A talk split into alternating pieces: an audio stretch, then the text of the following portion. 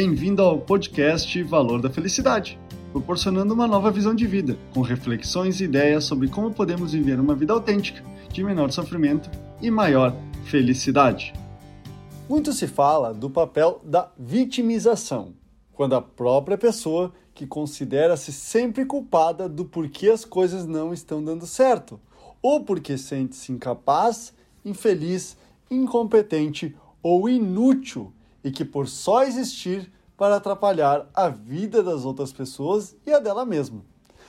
Porém, existe outro papel de vitimização quando a pessoa não coloca a culpa em si mesma, mas nas outras pessoas ou nas circunstâncias, por não ter conseguido realizar as suas tarefas ou objetivos. São pessoas que se sentem prejudicadas porque os outros não ajudaram, ou o governo atrapalha, a economia sempre está ruim, ou não tenho tempo por causa do trabalho, dos filhos, do marido ou porque tenho que cuidar da casa. Esse cenário é o tema do podcast dessa semana. Não seja um perseguidor. São pessoas que acusam os outros como motivo de seu insucesso e de seus fracassos. Perfil que o psiquiatra Steven Kopman denomina de perseguidor. As pessoas que optam por esse comportamento demonstram uma postura de culpar, julgar, oprimir os outros, com raiva, autoridade, rigidez e inflexibilidade. As pessoas que atacam as outras para resolver os problemas não são protagonistas, mas sim perseguidores, pois escolhem atingir com críticas as outras pessoas, aos seus fracassos.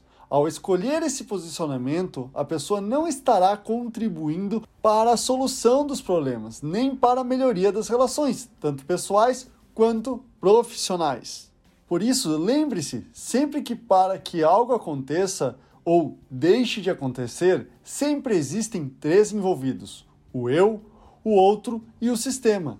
Então, antes de sair atacando os outros ou o sistema pelo seu insucesso, ou pelo não cumprimento dos seus projetos e tarefas não realizadas no trabalho, avalie o que você está fazendo ou deixando de fazer para que os problemas não se resolvam ou para que você atinja seus objetivos.